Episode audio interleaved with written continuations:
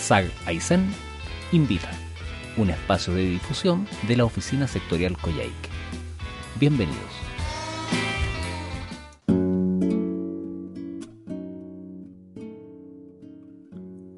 Buenos días, buenas tardes, buenas noches, dependiendo de la hora en que se haya conectado a este programa.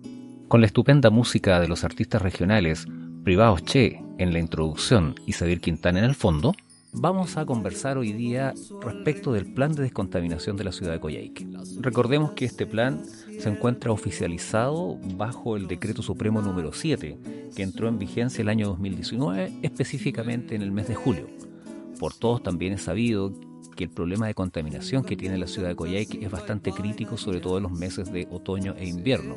Y más aún, con esta pandemia de coronavirus, se puede generar una sinergia que tenga unos resultados bastante, bastante catastróficos, por así decirlo. Para esta conversación vamos a invitar a Fernán Silva. Él es ingeniero agrónomo del Servicio Agrícola y Ganadero, quien ya lleva varios años trabajando en este tema, así es que vamos a usufructuar de todos sus conocimientos al respecto. Hola Fernán, y aquí necesitamos de toda tu experiencia y conocimientos para resolver una serie de dudas que tenemos. En primer lugar, bueno, ¿qué es ¿Y en qué consiste este plan de descontaminación de la ciudad de Coyhaique? Bueno, el plan de descontaminación de Coyhaique eh, nace de la necesidad de enfrentar el grave problema que tenemos atmosférico producto de la combustión de leña, principalmente en nuestra zona, ya que en invierno pasa a ser prácticamente la principal fuente de calefacción, entonces como Coyhaique es un valle cerrado, hay poca circulación de aire en invierno, se producen calmas, entonces cada vez que alguien prende una cocina leña, una chimenea o una estufa de combustión de leña, todo el humo, las emisiones que genera eh, permanecen arriba de nuestras cabezas, arriba de las casas, no circulan y no se disipan. Por eso que se requiere un, plan de descontaminación que regula toda esta actividades, la restringe y también eh, ayuda a que se eh, utilicen alternativas de que sean menos contaminadas. La segunda pregunta que surge a continuación es respecto de la superficie que abarca este plan de descontaminación, porque sabemos que existe un polígono, sabemos que existen zonas urbanas y zonas rurales, y ahí por favor eh, indícanos, Fernán, de qué superficie estamos hablando y cuáles serían las dimensiones de este polígono. Claro, bueno, en total el, plan eh, de descontaminación considera alrededor de 11.800 hectáreas, que, están, que son el plan urbano de Coyhaique y sus alrededores. Si, si restamos el área eh, urbana, que son alrededor de 2.500 hectáreas, queda una diferencia de 9.300 hectáreas que son de carácter rural en donde el SAC tiene la responsabilidad de velar en, en lo que es evitar que se produzcan quemas agrícolas. La responsabilidad de llevar a cabo este plan de descontaminación obviamente recae en una serie de servicios, como por ejemplo el Ministerio de Medio Ambiente, específicamente la Ceremi de Medio Ambiente, la Ceremi de Salud, la Superintendencia de Medio Ambiente y algunos otros servicios, y entre ellos está el SAC, bueno, la pregunta es, ¿qué tiene que ser el SAG en este caso? Un poco ya los bozaste, Fernando.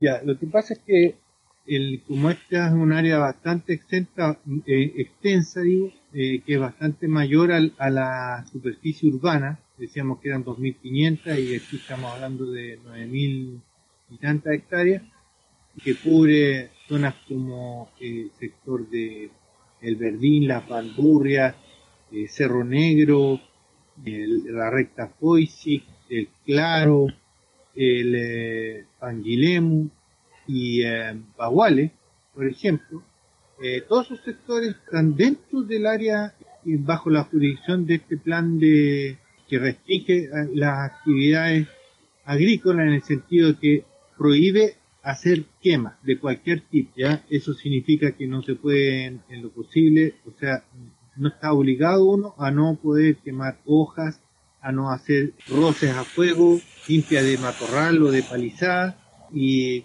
cualquier otro tipo de actividad que considere el uso del fuego.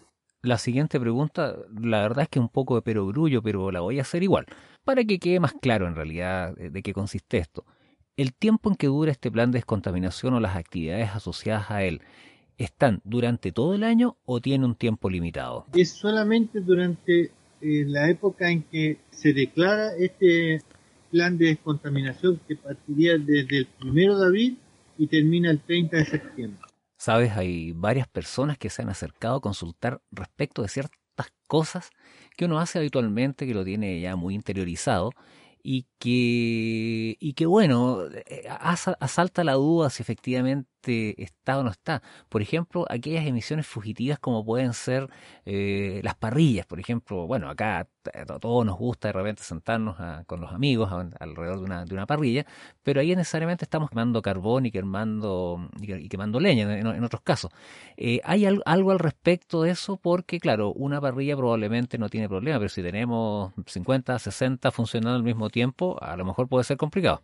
Si bien el decreto no lo establece literalmente, para prevenirlo, claro, es recomendable no, no hacer ninguna actividad que involucre la quema de, leña o carbón y usar eh, parrillas eléctricas o gas. Claramente los grandes problemas requieren de soluciones del, mismo tamaño, grandes soluciones también. Y bueno, este es un proceso, un proceso al que todos estamos invitados a colaborar y a participar de él y a sumarnos, y a sumarnos porque está, eso va en directa relación de nuestra vida en nuestra región, en nuestra ciudad y, finalmente en nuestro país. Vamos ahora a una breve pausa con Xavier Quintana nuevamente y una hermosa canción.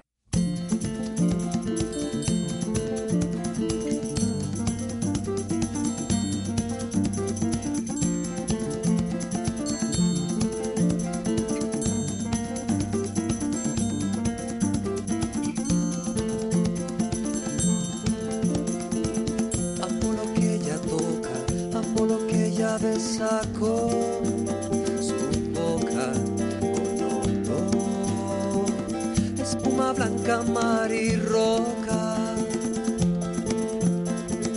Amo lo que ella mira, amo su frente cuando está dormida. El calor que viene y va cuando respira. Se bien que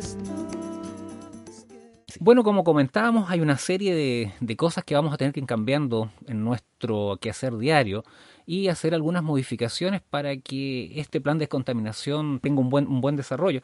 Fernando, como decíamos, hay algunas alternativas que se pueden utilizar eh, en lugar de quemar todo este tipo de rastrojos. A ver, cuéntanos, ¿qué, opciones nos podría quedar en este caso? Bueno, en primer lugar, es mucho mejor no quemar que quemar, porque al, al no quemar uno tiene una cantidad de material que puede ser muy útil para el agricultor.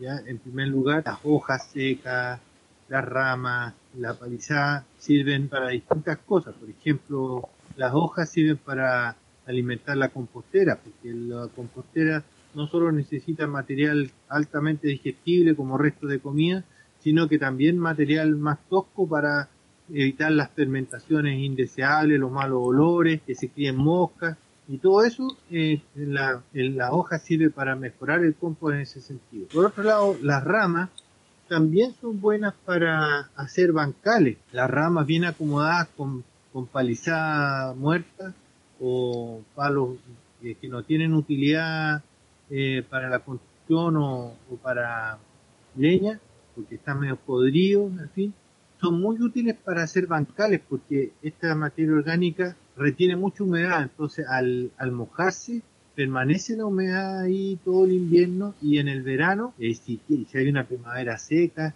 o un, verano muy ventoso, bueno, el bancal va a tener en su corazón este material, va a estar totalmente embebido de, del agua del invierno y va a permitir que toda la, tierra de hoja o la, el compost que, está cubierto arriba del bancal eh, alimente eh, de nutrientes y de agua a los cultivos que podemos poner encima de esta mesa de cultivo. ¿ya? Entonces, un una bancal sin materia orgánica de este tipo, hecho de pura tierra, va a secarse mucho más rápido que un bancal que tiene este, este material. En Fernán, una, una, consulta. Esto es muy interesante desde el punto de vista que ayudamos a, conservar la humedad en el suelo y además de eso estamos enriqueciendo.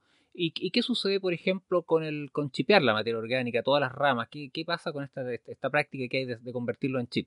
También ayuda a que ese material chipeado sirva de, para otras cosas, por ejemplo, en los invernaderos, para los pasillos de los invernaderos, tú puedes hacer una alfombra de chip, de, de corteza, de todo este material eh, que es difícil de descomponer, tú lo, lo usas como eh, una, una, carpeta para poder caminar y que no pasen, que no, no, no, no se críen maleza, ¿ya? Entre una hilera y otra.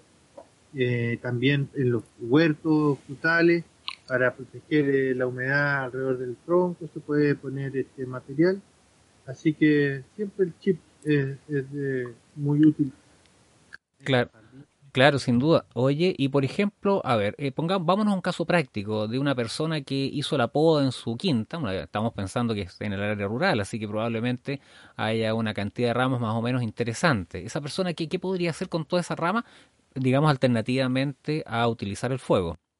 lo que, lo que hay que hacer es, si no tiene una chipeadora, se puede rozar con un tijerón en, en materiales de lo más fino, lo menos fino y lo más grueso, aparte, y de esa forma acomodarlo para armar un bancal, por ejemplo, o para usarlo para otras cosas. Por ejemplo, también las ramas más gruesas se pueden hacer varas, y con varas tú puedes hacer un pequeño cerco, ya, para las gallinas, para para, lo, para que el gato o, o los perros no se metan a la huerta, puede hacer un cerco como un quinchado de ramas bien acomodadas, es muy útil, te ahorras plata y usa un material, re, reutiliza un material, ¿ya? Para que los animales domésticos no se metan a la huerta o al invernadero. Oye, por ejemplo, siempre se ha dicho que la materia orgánica es un factor eh, determinante en la producción agrícola. Bueno, por lo que estamos viendo, por lo que tú nos estás explicando, en estos bancales, a utilización de estas ramas,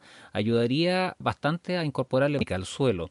Entonces entiendo yo también que la materia orgánica ayuda a retener agua en el suelo, es así, ¿no es cierto? Claro, por supuesto. De hecho, se ha calculado que si tú logras incrementar un 1% de la materia orgánica del suelo, pues ese suelo almacena alrededor de 150 metros cúbicos de agua al año por hectárea agua. Bueno, acá los suelos pueden tener entre 5 y hasta 20% de materia orgánica. Entonces, si nosotros mantenemos un suelo saludable, va a tener mucha retención de humedad y va a ser mucho más productivo y va a resistir eh, los periodos de sequía mucho mejor que un suelo en donde hemos hecho quemas habitualmente y hemos destruido toda esta materia orgánica. Claro, hoy es muy interesante este tema de la retención de agua, sobre todo en estos, en estos periodos de sequía que estamos sufriendo habitualmente ya. O sea, todo el agua del, del, invierno o la poca agua que cae en el invierno no es suficiente para poder mantener agüita para los cultivos. Bueno, de estos temas, Fernán, yo creo que tenemos bastante para conversar.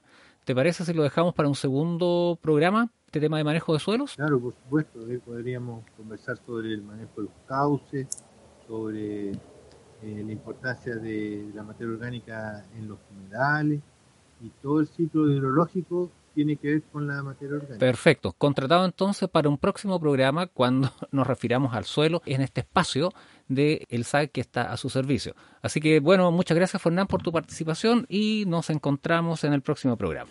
Bueno, gracias a ustedes. Un saludo y abrazo. Junto con agradecer la participación de nuestro invitado, quiero insistir y enfatizar en, todas aquellas medidas que son realmente necesarias para poder manejar y contener estos episodios de contaminación ambiental en este otoño y en este invierno que se nos avecina. Más aún si pensamos que estamos en un escenario muy complicado como es la pandemia por coronavirus. Esperando que esta conversación y estos datos sean de su utilidad, los invito para el próximo programa de Saga y Zen Invita se ríe de todo en sol mayor, tejiendo